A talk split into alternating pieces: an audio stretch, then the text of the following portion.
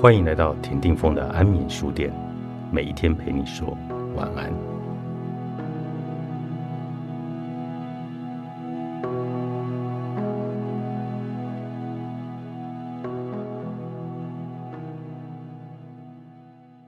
每一种疾病都是音乐的问题，疗愈需从音乐来求得解答。我察觉到一件事情，那就是在大家的想法中，不可闻声音的用途是属于传统医学，可闻声音的用途是属于替代医学。我从一九九六年开始使用音叉，至始就有很多人在怀疑，用七赫兹的频率来撞击肾脏、震碎结石，大家都可以接受；可是用一七四赫兹的频率来治好了偏头痛。大家却表示怀疑。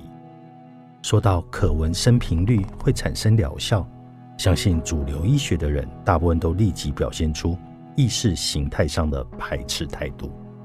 那么，这真的毫无逻辑可言。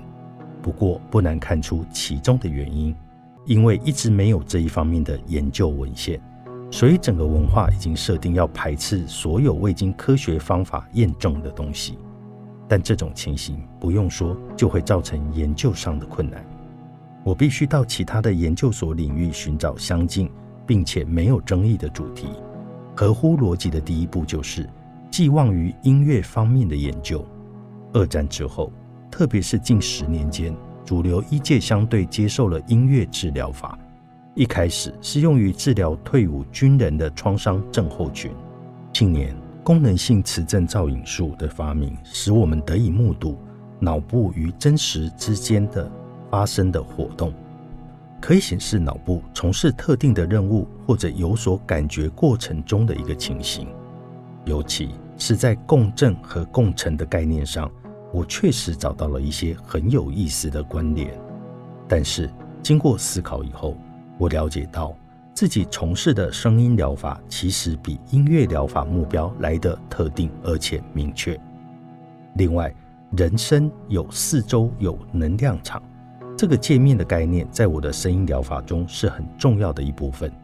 但是音乐疗法却完全不讲这个东西，所以学术领域没有什么东西可以供我运用于研究当中。逼不得已，我只好去找学术领域之外的研究与实例。最后看来，这种做法可称适宜，因为声音疗法毕竟不是只有替代医学在使用，传统医学也有在使用。传统医学和替代医学对声音的认知及应用不一样。不过，我没有想到这当中存在一个很有趣的现象，那就是传统医学用的是超音波和低声波，替代医学用的却是可闻声波。我的研究揭露了这个现象。传统医学广泛的使用超音波及低频的音波，这一方面的文献非常的多，但是相对可闻声的应用较少。超低音波和可闻声的应用，两者之间有明确的分际，互不相涉。传统医学对于声音的应用，用的最多也最为人所知的，应该就是属于超音波。大部分人都知道。超声波是一种诊断工具，医生用超音波扫描观察孕妇子宫内的胎儿。扫描时，声波从胎儿的骨骼以及体液反弹回来，让一些资讯进入传感器，传感器再把资料转换成子宫内胎儿的图像。医用超音波，另外还可以用于寻找体内的病理。超音波除了用于诊断，还用于治疗。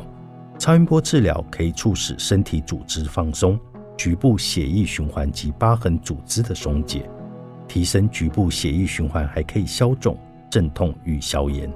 根据某一些研究结果，还能够加速骨折的复原。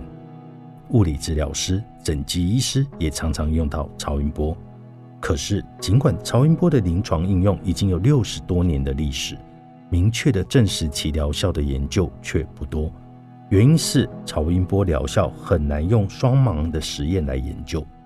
双盲的意思就是指研究员和实验的对象都不知道实验对象要接受的是什么治疗。这个问题由于前面我们说的传导通路，所以使得声音治疗效能的研究就变得十分的困难。超音波还可以促进超声波的穿透力，这是一种非侵入性的方法，可以提高皮下组织对头痛药、消炎剂的吸收率。不过，我们发现其实音叉也是用在这样的用途，使用音叉搭配了岩石、水晶、精油或者花精油，可以将震动推进人体的深处。音叉一开始是和一些不协和的音共振。然后透过本有的相干性及秩序夹带身体的不协和波，使之转为协和波。比如魔甲身体的某个部位会痛，这时若以音叉在该部位的上方去做扫描，音叉会发出很尖锐的声音，要不就是完全静止无声。经过一会之后，那个噪音将会开始消退，转为协和音。这个时候。个案就会说，他们的不适感消失了。这个原理就是原声是火的，所以容许这种反射性的共振以及共振发生。音波疗愈人体能量场调谐法，作者艾琳戴麦库西克，枫树林出版。